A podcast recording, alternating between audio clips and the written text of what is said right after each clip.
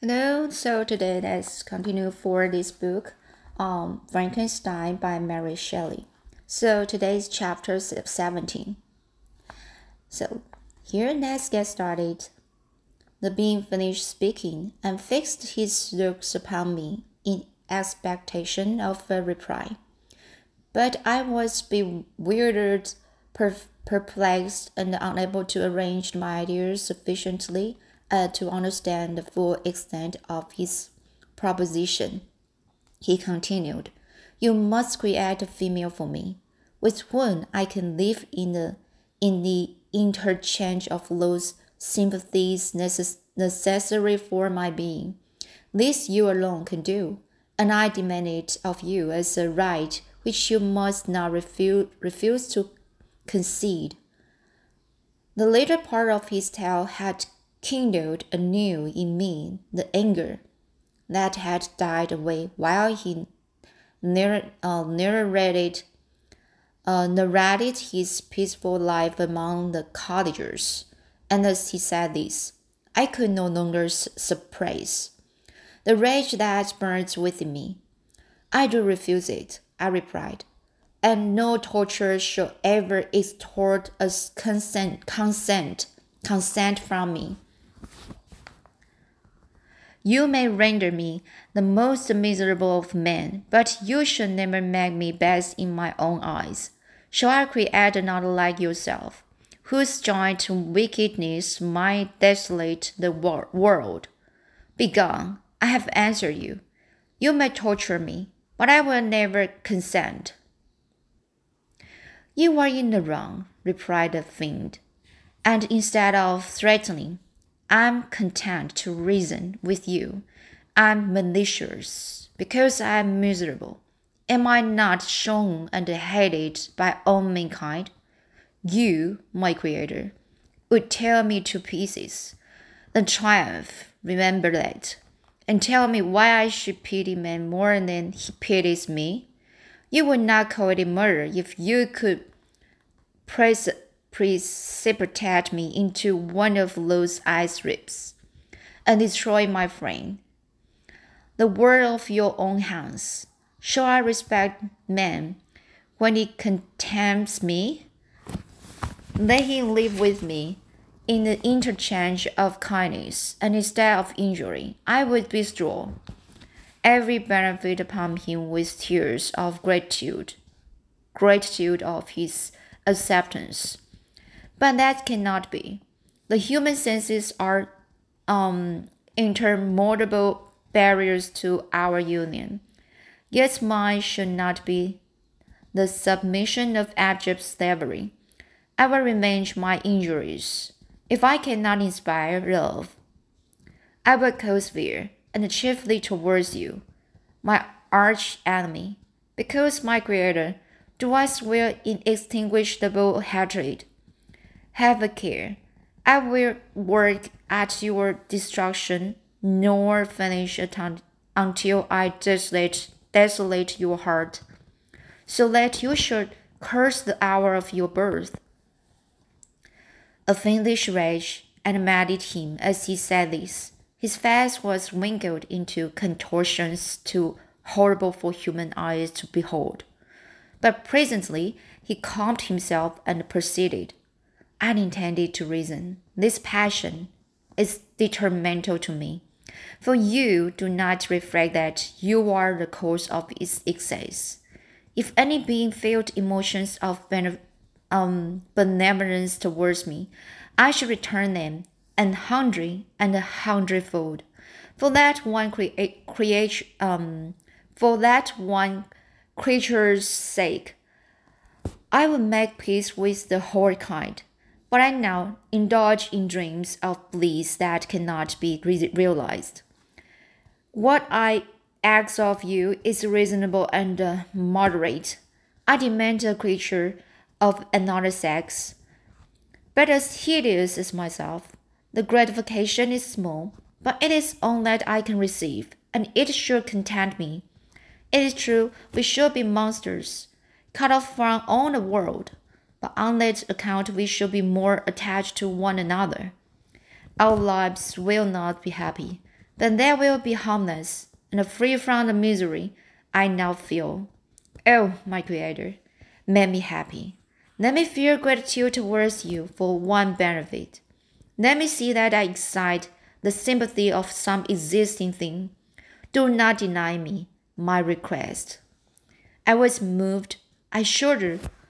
I shuddered when I thought of the possible consequences of my consent. But I feel that there was some some justice in his argument. His tale and the feelings he now expressed proved him to be creature to be a creature of five sensations. And did I notice his maker owe him on a portion of happiness that he was in my power to bestow? He saw my change of feeling and continued, If you consent, neither you nor any other human being shall ever see us again. I will go to the vast wilds of vast wilds of South America. My food is not that of man. I do not destroy the, lamb and the kid the kid to gouge my appetite. Acorns, acorns and berries afford me sufficient nourishment. My companion will be of the same, same nature as myself, and will be content with the same fare. We shall make our bed of dried leaves. The sun will shine on us as one man, as a man, and will ripen our food. The picture I present to you is peaceful and human, and you must feel that you could deny it only in the wantonness of power and, and cruelty. Pitiless as you have been towards me, I now see compassion in your eyes. Let me seize the favorable moment and persuade you to promise what I so ardently desire. You propose, replied I, to fly from the ha- habitations of men, to dwell in those wilds where the beasts of the field will be your only companions. How can you, who long for the love and the sympathy of men, persevere in the desire? You will return and again seek their kindness, and you will meet with your your your detestation, uh, uh their det this station, this station, your evil patience will be renewed, and you will then have a companion to aid you in the task of destruction. This may not be, cause uh, cease to argue the point, for I cannot consent. How inconstant constant are your feelings? But a moment ago, you were moved by my representations. And why do you again harden yourself to my complaints? I swear to you, by the earth which I in inhabit, uh, by the earth which I inhabit, and by you, and by you that made me, that with the companion you bestow, you will quit the neighborhood of men, and as it may chance in the most savage of places. My evil patience will have fled for I shall meet with sympathy. My life will flow quick, quietly away, and in my dying moments I shall not curse my Maker. His words had a strange effect upon me. I compassionated him, and sometimes felt a wish to console him.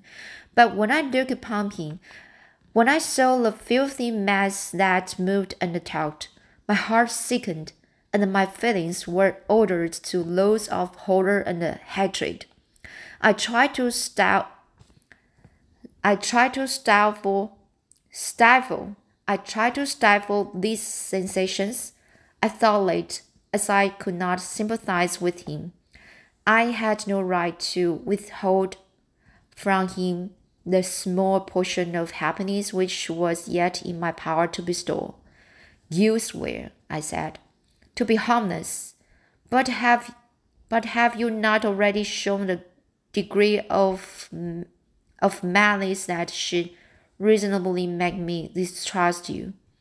May not even this be a feint that will increase your triumph by affording a wider score, sc scope?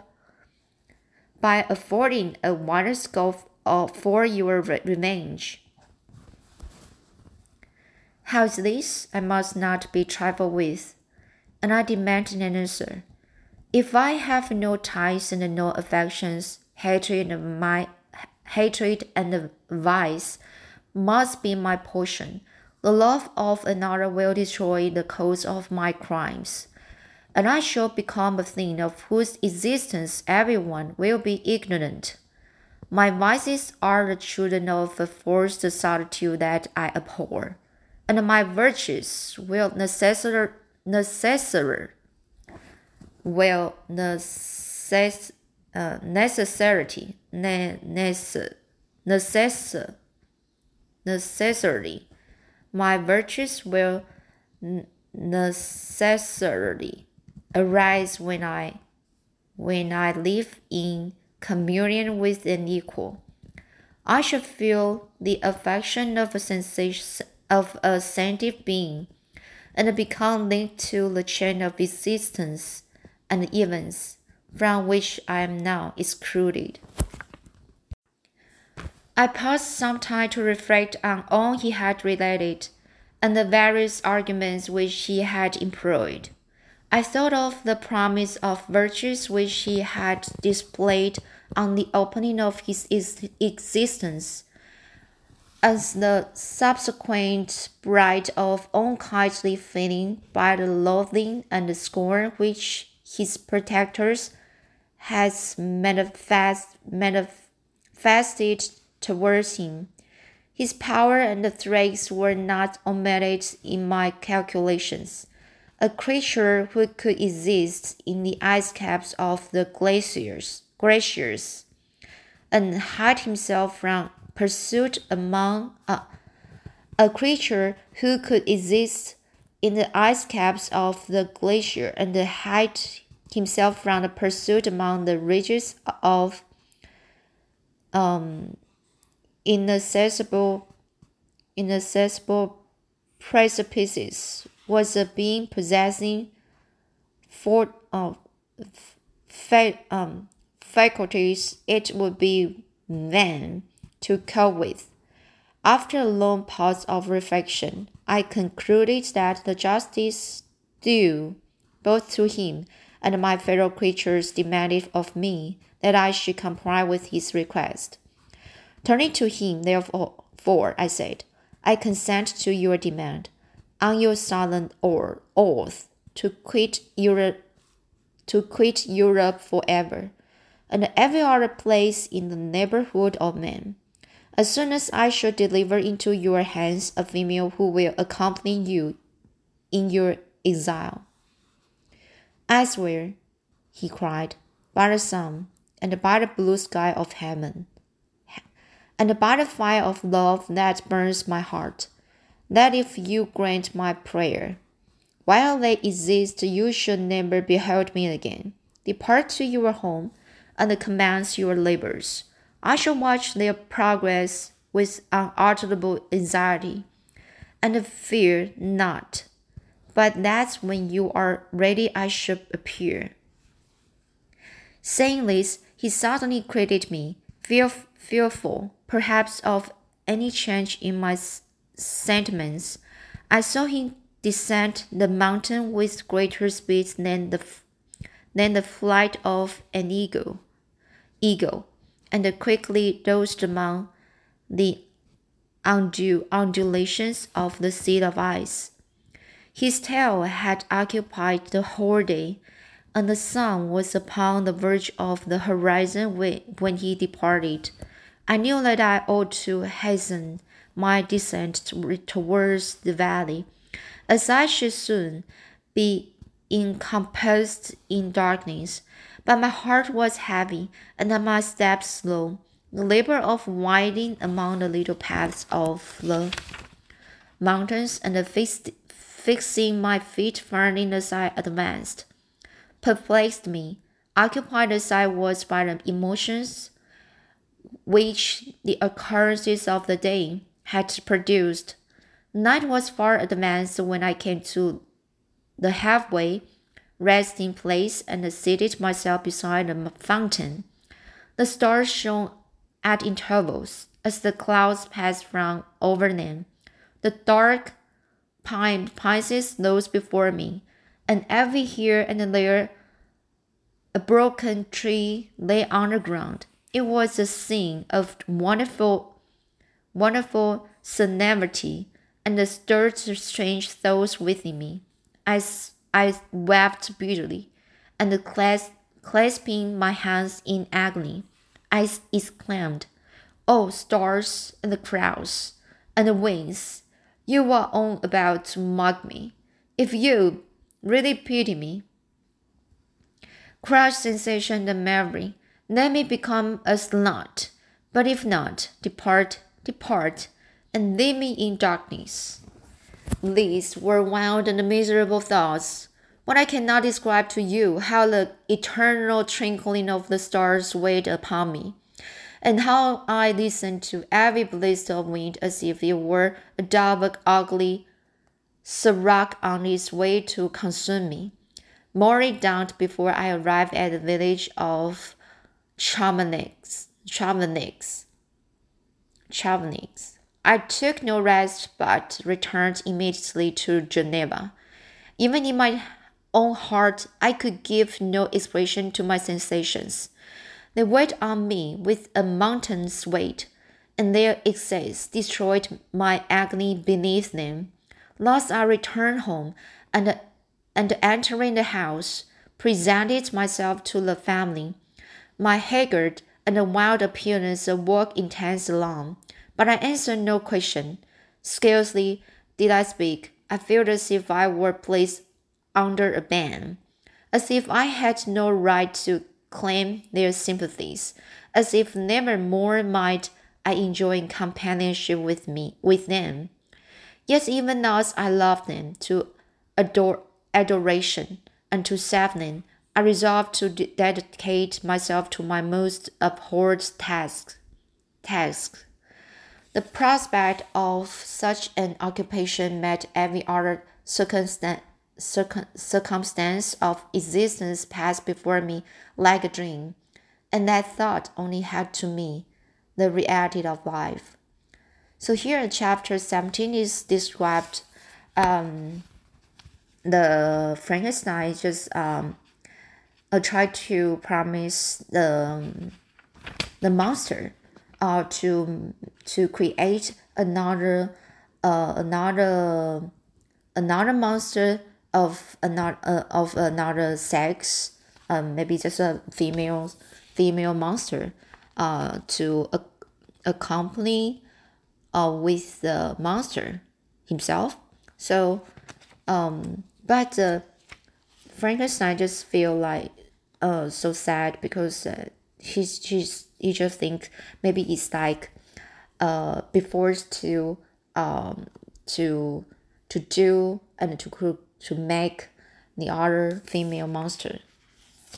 So now um he's so sad and uh, he just said um when he when she feel like uh, the uh be mocked when he uh, looked at stars and the clouds and the winds.